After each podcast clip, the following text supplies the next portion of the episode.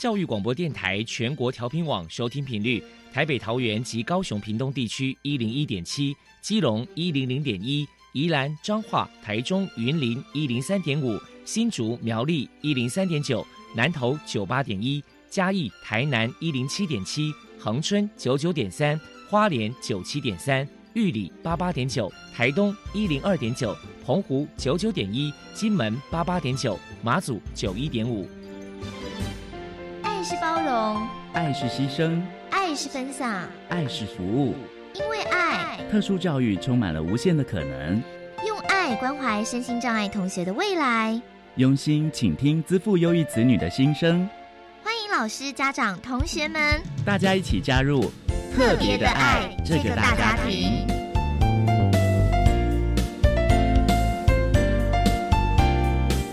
本节目由教育部学生事务及特殊教育司指导，国立教育广播电台监制。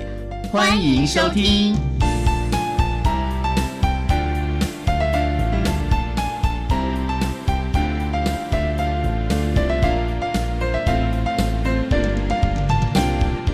因为爱，我们在空中相会。欢迎您再度收听《特别的爱》，我是小莹。在今天节目中，将和您探讨的是脑性麻痹这个议题。我们将从孩子们未来的职场，还有教学的现场，为大家提供如何在职场中顺利的就业，以及在教学现场中，老师如何和专业团队。或者是家长共同的合作了。首先呢，在今天爱丽小百科的单元里头，波波将为您邀请高雄市脑性麻痹协会的社工员张新芳，要为大家介绍社区日间作业的相关设施，希望提供家长们可以进一步的了解孩子们在日间的小作场他们所做的训练了。另外，今天的主题专访为你安排的是。爱的搜寻引擎为您邀请获得一百一十年教育部优良特殊教育人员荣耀的高雄市立高雄特殊教育学校学务处的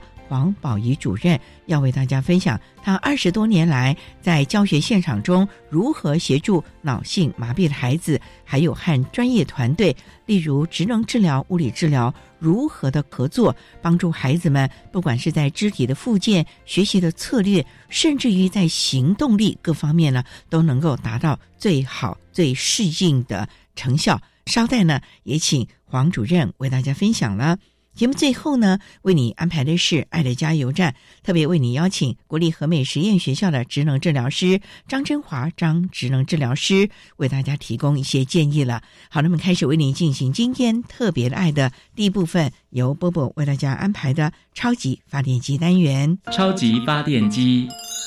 亲爱的家长朋友，您知道有哪些地方可以整合孩子该享有的权利与资源吗？无论你在哪里。快到发电机的保护网里，特殊教育网网相连，紧紧照顾你，一同关心身心障碍孩子的成长。Hello，大家好，我是 Bobo。今天的超级发电机，我们特别邀请到高雄市脑麻协会的社工员张新芳小姐来跟大家介绍一下协会的社区日间作业设施。首先，我们先请张小姐来介绍一下高雄市脑麻协会旗下呢有两个社区日间作业设施，分别是西皮工坊九如中心，还有不倒翁工坊大奇美中心。请您来谈一谈这两个日间作业设施成立的背景跟目的是什么呢？高雄脑麻协会在民国八十七年成立的，由一群家长和社会人士为脑麻的就医、就学、就业、就养成立。我们收的服务对象都是要高中毕业的身心障碍者。那当初会成立的主要原因，也是因为担心他们高中毕业后就不知道去向，所以就成立了诶两间作业所。因为学生从学校毕业后，家长也会担心说他们的生活不规律，或者是就没有比较有完整系统的教育训练，所以就把他们的孩子带来我们这边。那我们也希望透过一些简单的工作，能训练他们一些像生活技能啊，还有一些带领他们一些工作训练。等于是就带着他们去学会一些工作的技能嘛，对不对对，有一些谋生的能力。那再来，可能想请教一下张小姐，一般请您来谈谈，就说目前呢这两间的社区日间作业设施到底有多少位的生长成员？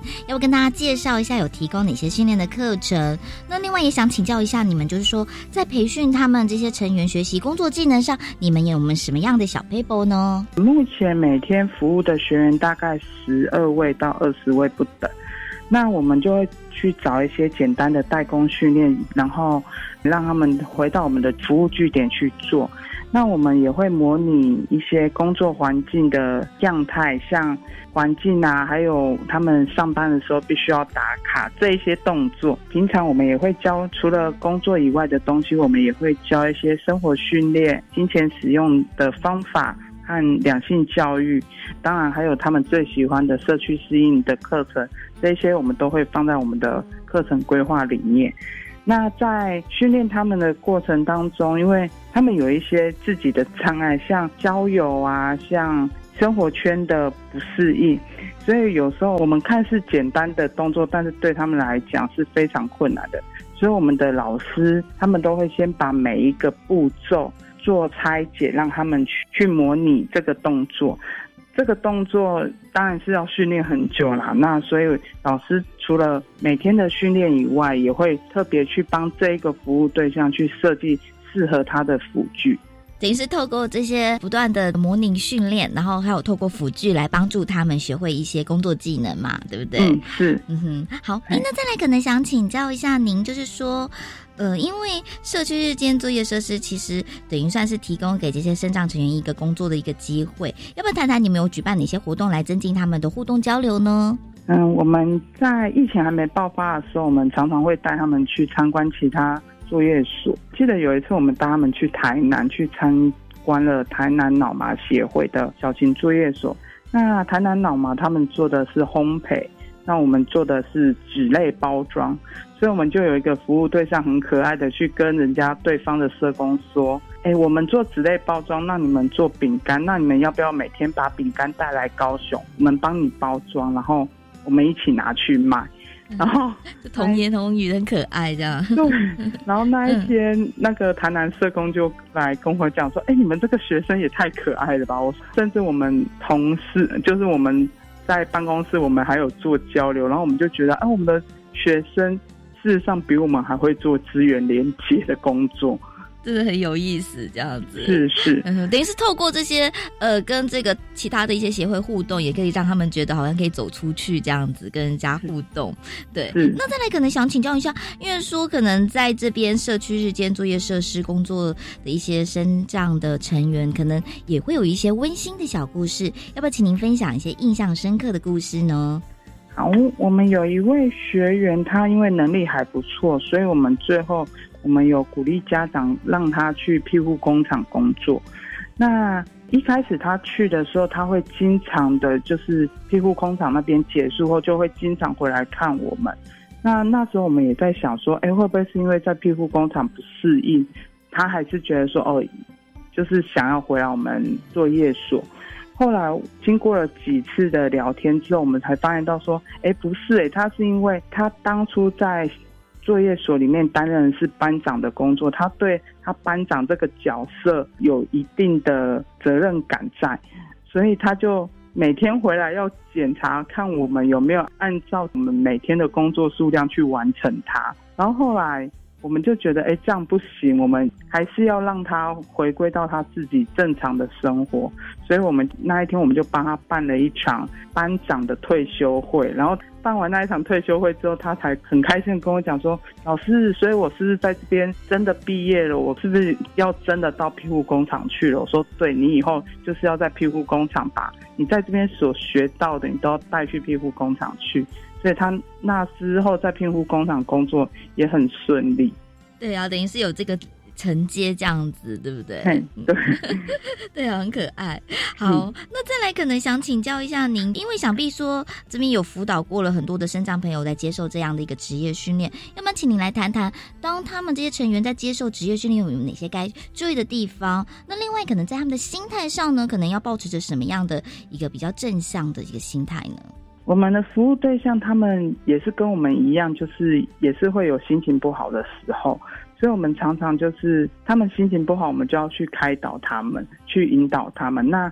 我们也会跟家人讲说，你们就在家里尽量少用责备的语气，就尽量多用鼓励的。那当然，家长没有办法像工作人员一样，就是每天有很有耐心的去引导他。所以我们常常只要看到学生的状态啊，或者是当天的那个表情不太对的时候，我们老师就会想尽各种方法去引导他，不要再陷入在那一种比较负面的情绪里。等于是让他不要真的太悲观一些。是是是，对。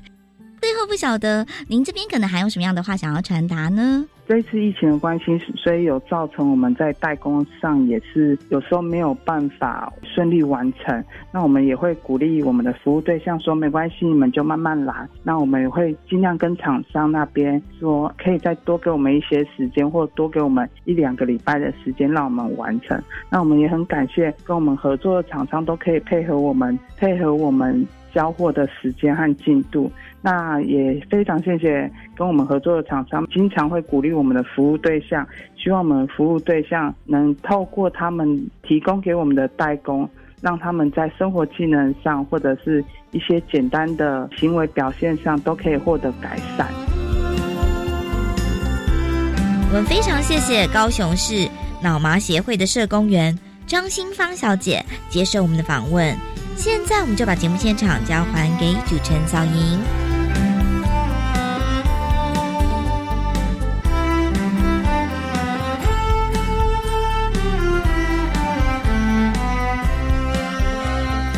谢谢高雄市老麻协会的社工员张新芳，还有伯伯为大家提供了社区日间作业相关的设施，以及如何协助孩子们适应职场上的生活，也让他们能够更加的独立了。您现在所收听的节目是国立教育广播电台特别的爱。这个节目在每个星期六和星期天的十六点零五分到十七点播出。接下来为您进行今天的主题专访。今天的主题专访为您安排的是《爱的搜寻引擎》，为您邀请获得了一百一十年教育部优良特殊教育人员荣耀的高雄市立高雄特殊教育学校的学务主任。黄宝仪黄主任要为大家分享二十多年来他如何在教学现场和专业团队，例如职能、物理，甚至于心理师，大家共同的合作，提供孩子们附件生活的辅具、学习的辅具上，增加孩子们各项的能力，以应应未来在职场上，甚至于生活上的独立自主。这样的教学的经验，希望提供。家长、老师可以做一个参考了。好，那么开始为你进行今天特别爱的主题专访，《爱的搜寻引擎》。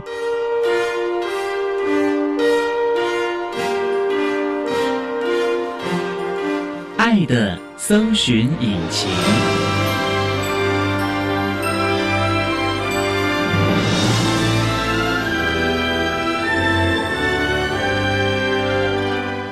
今天为大家邀请获得教育部一百一十年优良特殊教育人员荣耀的高雄市立高雄特殊教育学校教务处的主任黄宝仪黄主任，主任您好，主持人好，各位听众大家好。今天啊，特别邀请黄主任为大家分享想法改变一切，谈高中教育阶段。脑性麻痹学生教学的策略以及注意的事项。那首先呢，想请教黄主任，刚才介绍是高雄市立高雄特殊教育学校，好像高雄市有好几座特殊教育学校，是不是？是的，高雄市目前有四所特殊教育学校，包括我们自己的学校是高雄市立高雄特殊教育学校，还有高雄市立成功特殊教育学校、高雄市立男子特殊学校。以及高雄市立人武特殊教育学校，这四个特殊教育学校招收的对象是不是有分门别类了呢？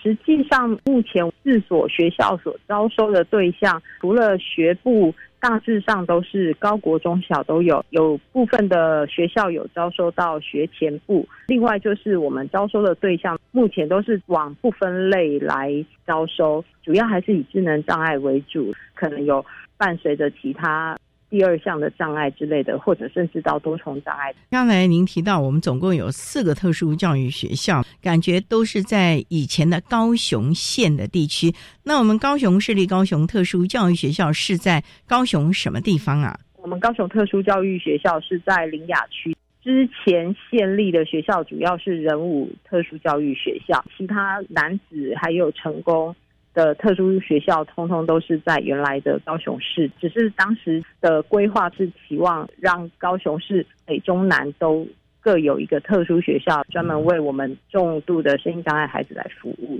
所以就是照顾到了各个地区了。那我们高雄特殊教育学校大概成立多久了呢？高雄特殊教育学校是我们高雄市的第一所特教学校，今年已经是创校四十周年。我们的学部大概有，我们学部只有高中国中国小三个学部，没有招收学前的学生。可是目前我们都采取融合，这个孩子他要进到特殊教育学校，是不是他的障碍程度，还是家长考量，所以安置到了我们特殊教育学校呢？是。以我们特殊教育学校，尤其是主持人您刚提到国教阶段国中小的部分，因为大部分都是重视融合，然后普及，然后就近入学的情况，所以我们特殊学校招收到的孩子，大部分都是重度或是极重度，也有可能更多达多重障碍的孩子。刚刚您提到有关家长的部分。家长也会考量孩子在照护上，特教学校还有教师助理员的编制，还有专业人员的编制。当然，在照护还有教学上，人力会比一般学校特教班再稍微充裕一点，所以有些家长也会考量让孩子来特殊学校就读。那我们高雄特殊教育学校的孩子学区大概都是在高雄市区了吧？我们前两年的确也有跨县市来就读的孩子。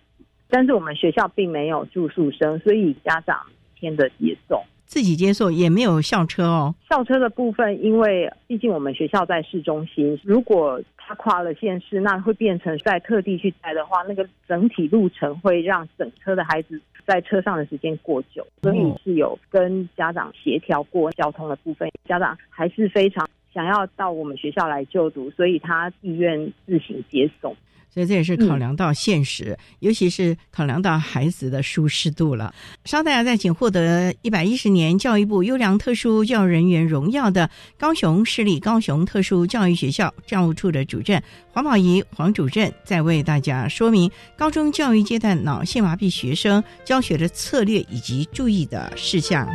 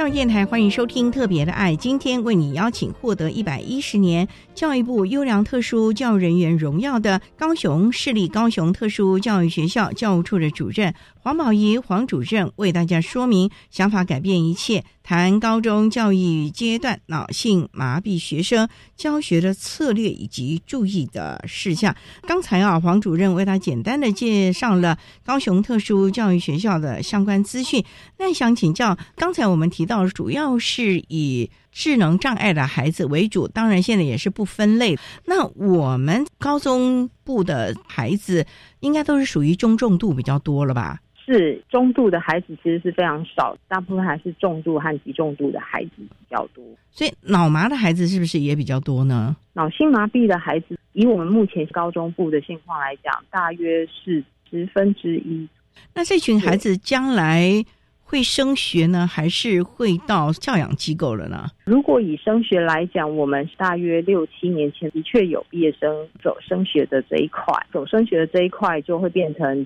家长要付出比较多的心力，因为必须一起陪读，包括孩子的交通，然后孩子在学校的课业上，然后回家作业，家长要花费蛮多的心力一起陪读。之后我们脑麻的孩子毕业后，有的是进日照中心，有的是进小作所，那就要看毕业当年度或者是。隔年度高雄市的社福单位，他们还有没有名额可以让我们孩子再进去？那如果没有的话，怎么办呢？其实按照我们学校目前这几年毕业后的转衔安置啊，其实我们的转衔安置率非常高，因为我们都会鼓励家长不要让孩子毕业后留在家，因为他一样要有社会互动，需要跟人建立一个好的朋友关系。孩子才能继续成长，而且这样子对家庭来讲也是一个比较正向的一个发展，因为家人的照顾会花掉家人很多的心力。那所以在跟家长传达这样子的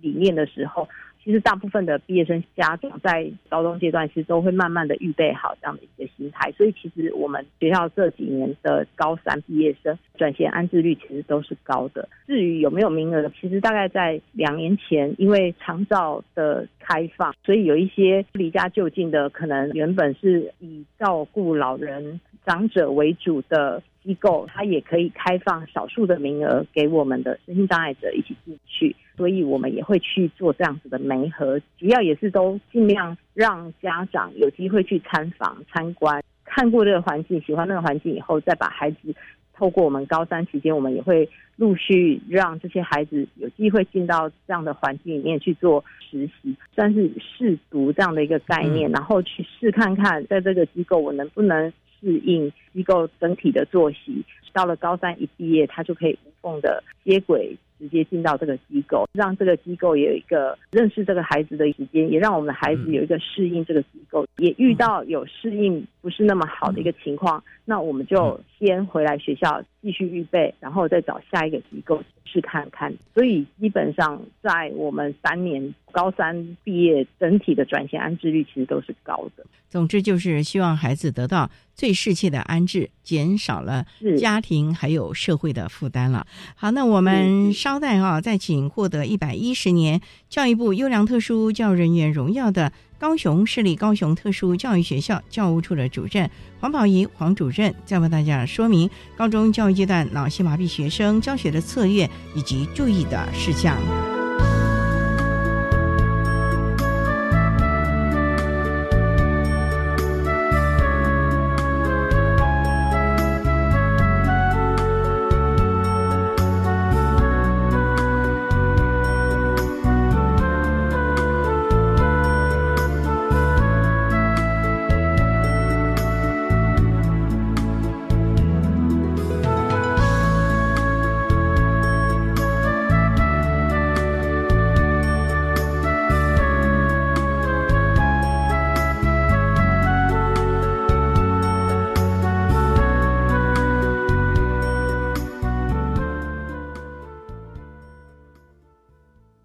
数位时代，你曾经感到茫然吗？如果自己也很困惑，该如何教养子女呢？教育非之不可节目主持人吴俊辉邀请到小男孩乐团团长昌哥及他西班牙裔的妻子，共同分享斜杠人生的圆梦历程以及新的教养观念。十月三十一号晚上七点，敬请锁定教育电台，生动全世界粉丝页，让我们一起成为拥有选择权的地球村民。学校环境教育实作竞赛是什么比赛呢？主要有环境伦理、永续发展、气候变迁、灾害防救、能源资源永续利用五大议题。我们可以参加吗？国小四到六年级以及国中七到九年级学生都可以组队参加。好，我们赶快把观察环境的问题整理好。对问题的解方也要有具体作品。十一月十一号下午五点以前要送件哦。我要。以上广告是由教育部提供。上班去，今天走楼梯不搭电梯。老公节能减碳，身体力行，我也不能输。夏季穿着凉感衫，冷气调高一度 C，完成。轻食料理好 easy，聪明节电又省力，家电滤网定期清，提升用电效率更放心。节能减碳，随时随地从生活开始。更多省电妙方，快上节能园区网站查询。以上为经济部能源局广告。管那么的水，落嘎西木啊！大家好，我们是欧开合唱团。您现在收听的是教育电台。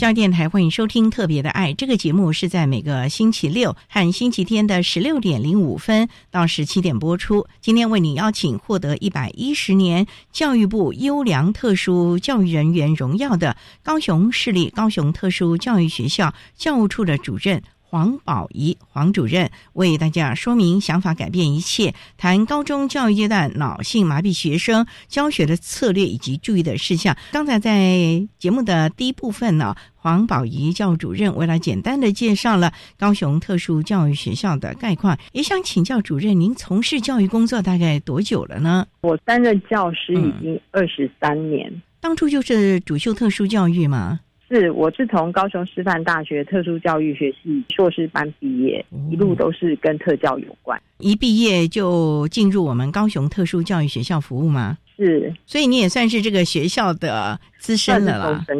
二十多年前到现在，我发觉整个特殊教育学校，不管是在软体、硬体，甚至于整体表现上，好像都进步很多哦，也都蜕变很多哦。是这。几十年来啦，因为台湾对特殊教育越来越重视，以及国际融合的趋势也越来越发展，所以我们招收的对象二十几年前跟现在不太一样。但是也随着现在我们对特教的越来越重视，所以我们跟着这个主流课纲一起走的时候，让我们整体特殊教育学校为了满足我们学生的特殊需求，所以我们一定得进步，无论是从软体或硬体。那也想请教了，那针对我们脑性麻痹的孩子，高雄特殊教育学校会针对他们在课纲上，或者是在教学内容上，甚至于整体的 IEP 上，有些什么样特别的设计吗？针对脑性麻痹的学生，因为学校三个学部都有，如果以国教阶段。毕竟年纪越小，发展可能性潜力越大，所以呢，在这个部分我们会很着重他在基本生活自理能力啦、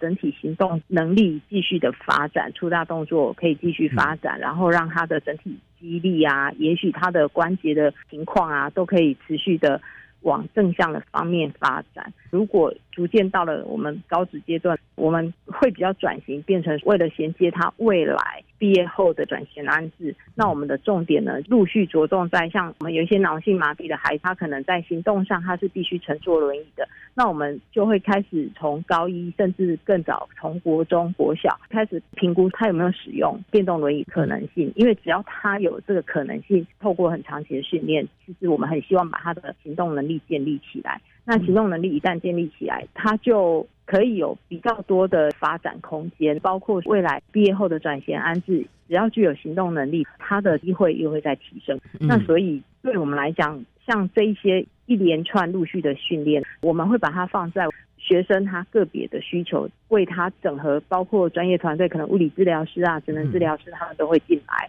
协助孩子这一连串的教学跟训练。在人力的部分，我们也会透过像教师助理员，因为以我前两年的一个孩子来讲，之前是在一般的国中，高一进来学校之后，我们就开始测试他是不是可以开电动轮椅。逐渐测试之后，大概知道他的问题点在哪里之后，就开始去训练。因为开电动轮椅，它是要用手指头去操控这个方向感啊，这个部分它的精细就要出来，以及他可以把他的电动轮椅开正开直，不要去撞到别人，然后知道他的方向在哪里。我们那个孩子的方向感非常好，他一出哪一层楼要往哪里去。后来我们会用一个简单任务说，你去交文件，交到哪一个处室去。或者是你要去把这个东西拿去给哪一个老师，或是哪一班，或是哪一个治疗师，透过这一些简单的任务，让他开他的电动轮椅，让他获得这个成就感。然后我们也是有安排教助员跟着他一起走，但是我们教助员主要是确保他的安全，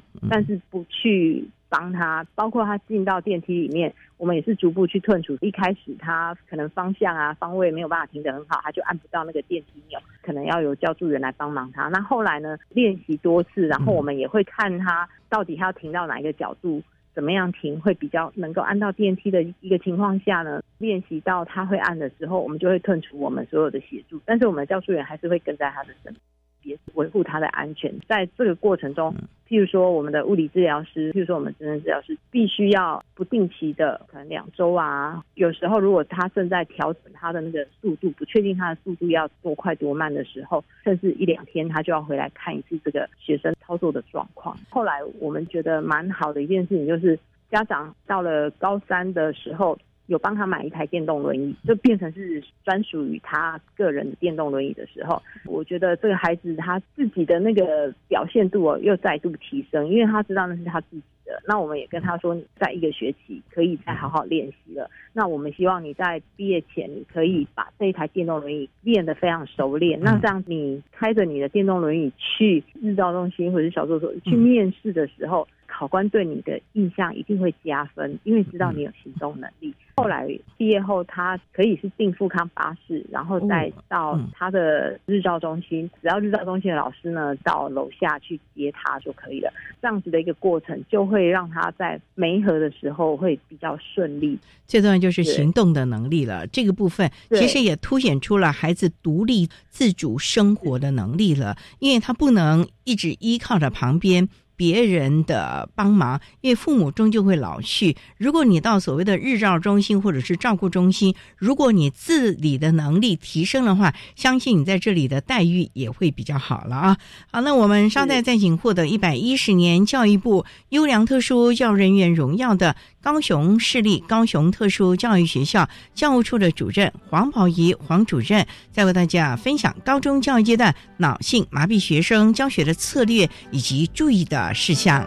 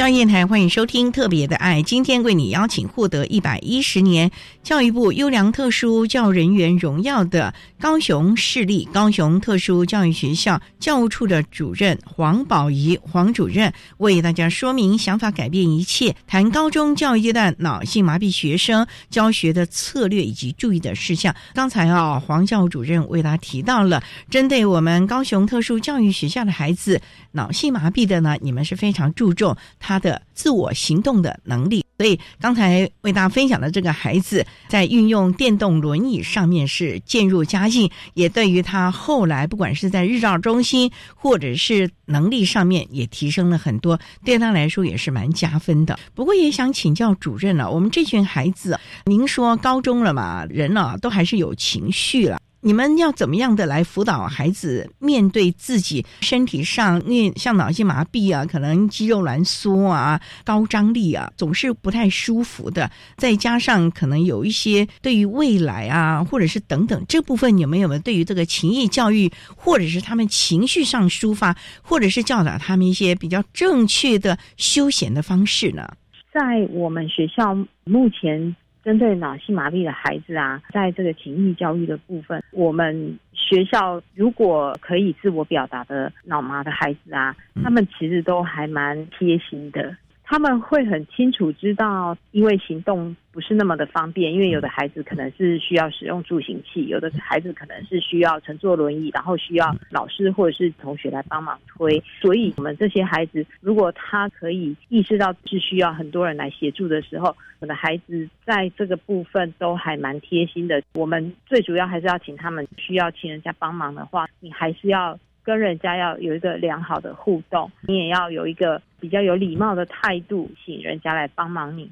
但是呢，就我所接触到这群孩子，因为毕竟我们上课的时候都会想办法让上课的情况，譬如说我这一节是只要打篮球，这一节篮球课似乎大家现在都可以去投篮。我们脑麻的孩子可能是坐在轮椅上的，可能是用助行器的，那他怎么办？那我可能就要变换一个方式，篮筐降低，让他可以走到篮筐的位置，或者是乘坐轮椅到篮筐的位置，只要把手举起来就可以把球投进去。他一样是在做这样的参与，但是我就会调整，不是要往上丢，你可能是一个比较不一样的方式去把它完成。那所以他在整体上课的过程中，我们一样会要求，不是因为你怎样怎样，你就不用做这件事，你就不用学这件事，你就不用练习这件事。我们还是会鼓励他，你有其他的能力，你觉得哪里你做不到，没关系，我调整。你可以做得到的部分，你要把握让自己做得到。所以我觉得在这样子的一个环境里面。全班的同学就会互相知道我们遇到哪些同学，那我们这些同学他会做一些调整，然后他的目标只要达到哪一个程度，就代表他很棒。所以在这个部分，我觉得孩子都不会觉得我哪里是做不到的。当然，有的孩子他会一开始跟我说他做不到，这个时候我就会说，你这个说法是一个比较先为自己找退路的一个心态吗？因为的确有遇到这样的学生，他就先跟我说。老师，这个我没有办法，因为我的手怎样，我的手不能用力啊，我怎样怎样，我就会跟他说，没关系，我来调整，看用什么样的方式，我一定可以让你表现出来，你可以表现的，而且你这表现呢，如果又跟其他同学表现的不一样，哎，那代表你很厉害，因为这个表现只有你表现得出来。这个情况就让他逐渐的知道，他在上课中，你不需要因为你怎样怎样，然后你就觉得你一定做不到什么，没有一定做不到，只是我们调整一下就好了。那我就会觉得从这个部分去建立起他的自信心。那另外有另外一群的孩子，我觉得说年纪越大的脑麻的孩子，如果他的张力很高的情况，就会变成说他非常的紧。但是我们实际上，我们都还是会邀请我们学校的专业团队、治疗师他们一起来帮我们看一下这个孩子现在可以适合做的一些运动有哪些，或者是帮他去舒缓啊，让他筋不要这么紧啊，或者是去维持他的关节的活动度啊，然后不要一直维持在同一个姿势就变成越来越紧。所以这个部分像使用站立架啊，或者是使用被动式的脚踏，都会由专业人员跟我们说，然后提供这些辅具给我们老师或者是教。助员去实际执行行，然后治疗师会定期或不定期的回来看，说，哎，确定一下这个学生哪里还需要再调整。那我觉得有一些张力很高的孩子，他可能也没有发展出口语能力，他们就会很直觉的表达哭啊，因为痛嘛，或者是不舒服啊，痛嘛，甚至有的孩子可能需要包尿布。这个时候都需要靠着老师跟教助员敏锐的观察他现在的情况是怎样。那当然我们也都会是循序渐进，譬如说站站立架该站多久，也不会去超过这个时间，都是根据治疗师他给的建议去做。久了以后，譬如说我们都会很固定、很 routine 的第几节来站，第几节来骑脚踏车，第几节来做怎样的电上运动，这些东西。孩子久了，他会知道这个东西是在他可以忍受的范围内的时候，就会慢慢的不会那么抗拒或者对不舒服还是有，但是哭泣的时间可能就会再缩短一些啊。这个很重要啊，用进废退啊，而且随着年龄越大，僵硬啊或者是退化的程度，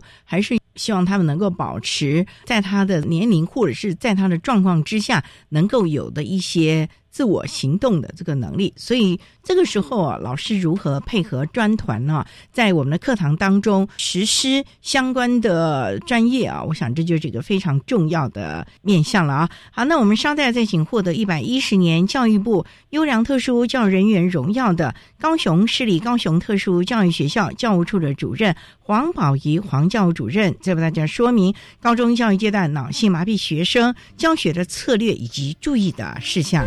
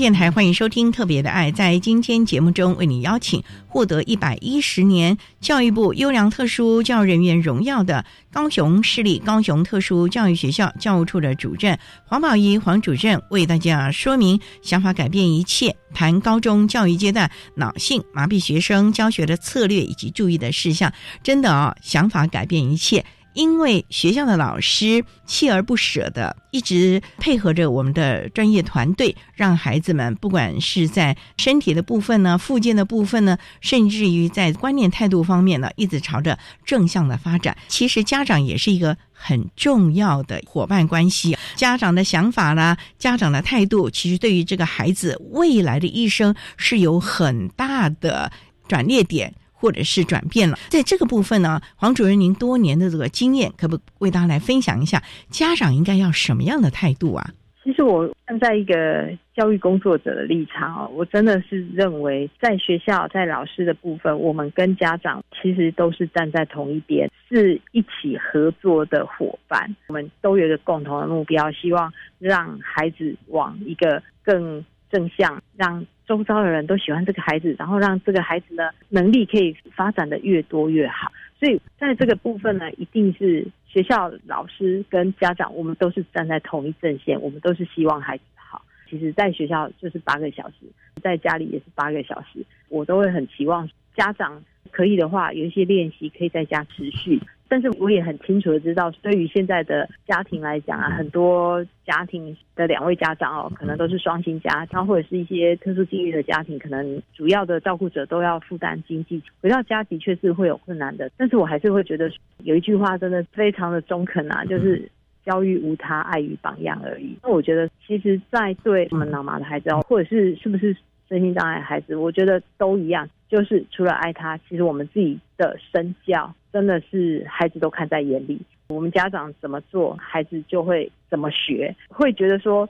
家长如果愿意跟老师一起合作，然后很清楚的知道孩子在学校怎么样训练，家长在家里配合，或者是老师出作业，家长你也不用说一定要盯到他全程做完为止哦。因为我觉得，如果要长久，一定是要能做得到的才会长久。没关系，老师出的作业一定都是会量这个小孩子的情况，请小孩子尽量自行完成。家长，你只要在那个时候不要说家长很累很想休息就划手机，他这样子孩子有时候在旁边看了会讲哦，还会来学校跟我们讲我在做什么时候，然后我看到谁谁谁在划手机，那我只能找个方式跟他说，对，因为爸爸妈妈已经上班够辛苦，回家你能做的，你当然要尽量自己做啊。那这样子，周末假日作业少出点，周末假日你们可以全家一起出去玩，不是很好吗？他说：“哦哦哦，好哦。”在这个部分，我们就会期望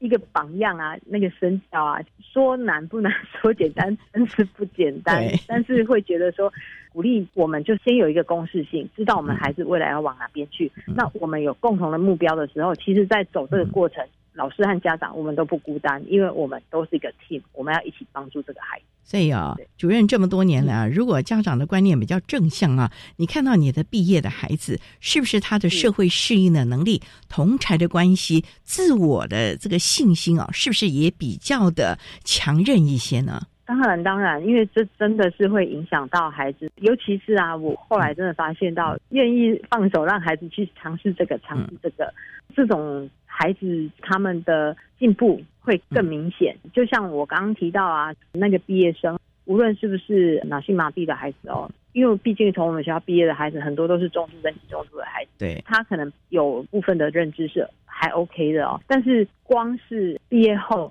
我要训练那个交通能力，你要怎么样做捷运、搭捷运或搭火车，从你的家里可以到你要去的小住所，或者是去你的职场，或者是去你的日照中心。这一段，如果家长舍不得放手，有的家长就会一直接送，一直接送，这个就会很考验家长的耐心、呃毅力、耐力，因为其实那个会变成长期的一个人力负担。对，因为你就是必须风雨无阻的去做这件事，而且这个所有事情都要抛开，就要进行接送这件事。对，因为时间一到，你就要去把它接回。你晚点送去还没关系，问题是时间到，你一定要去接回。我就会很鼓励这样，你也不要因为她是个女生，像有的家长就会很介意说，她可能自闭症啊，女生啊，然后搞不清楚啊，就怕会跟着别人走啊，就是会觉得她会危险啊，然后不知道怎样保护自己啊。但是说实在话，都要去考量，我们要教怎么教，教到一个什么样的程度的时候，我们要试着放手，让他去试看看。这点真的是非常的重要了。每个孩子都是父母心中的宝贝，可是真的，你必须要适当的放手，让他逐渐的成长，让他有能力自我照顾自己。否则，父母你终究会老去，你不可能照顾他一辈子。未来的人生，他要如何自处呢？父母适当的放手，在还在学习的阶段，如何和学校或者是专业团队一起合作，让孩子达到最高的潜力以及他最好的能力，我觉得这才是一个最棒的父母了啊！好，那我们今天啊，非常的谢谢获得一百一十年教育部优良特殊教育人员荣耀的高雄市立高雄特殊教育学校教务处的主任黄宝仪黄教主任，为大家分享了高中教育阶段脑性麻痹学生教学的策。策略以及注意的事项，非常谢谢黄教务主任的说明，谢谢您主任，谢谢主持人，谢谢。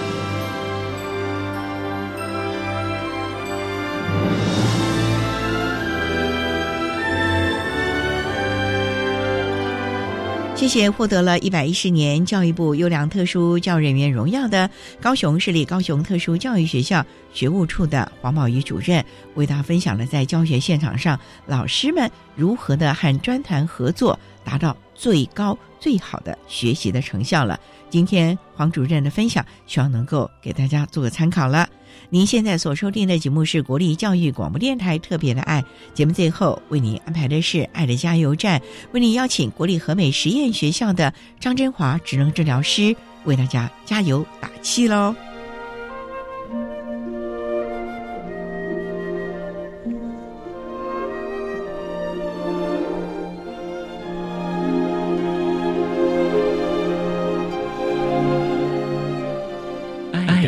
加油站。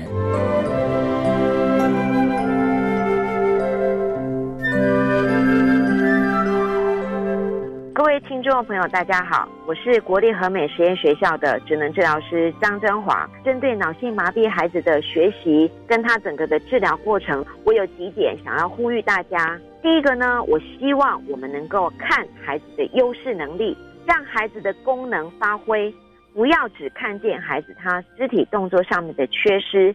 尽可能将我们孩子肢体运动融入到他的日常活动当中。孩子能够做的事，我们尽量鼓励他自己的完成。第二点要呼吁大家，如果今天孩子他较重度，需要比较多的照顾，请大家记得，只有健康快乐的父母，孩子才能够获得完善的照顾。所以我们要善用社会资源。不要忽略了其他手足，他同样需要父母关爱的需求，这样子才能够共同创造一个和乐、彼此同心、共同分忧的家庭。谢谢大家。